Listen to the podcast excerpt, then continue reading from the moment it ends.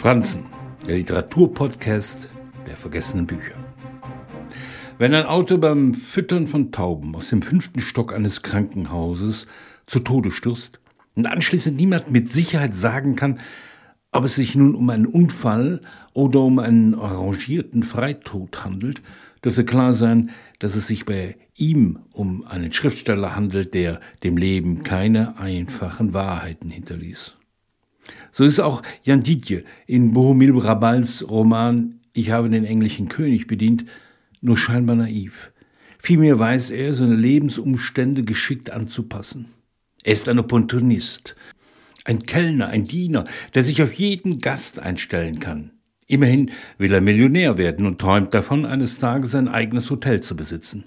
Da darf man nicht allzu wählerisch auf dem Weg dorthin sein.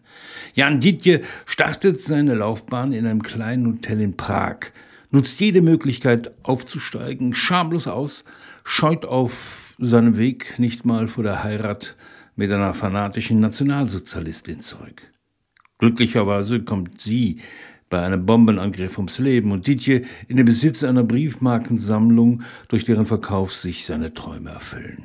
Er wird zum Millionär was sich frei nach dem Märchen Die goldene Gans anhört, endet im Gefängnis, als die Kommunisten an die Macht kommen.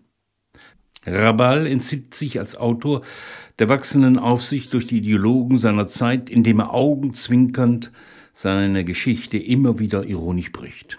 Das ist absurd, oftmals grotesk oder burlesk.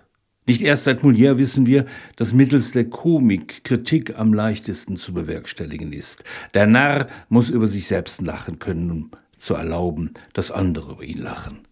Geschrieben 1971, drei Jahre nach dem Prager Frühling, war der in Brünn geborene Rabal zu der Zeit mit einem Publikationsverbot belegt. Ich habe den englischen König bedient ist ein Roman voller kauziger Figuren und skurriler Situationen. Ein Roman, der Kritik übt indem er sich entzieht.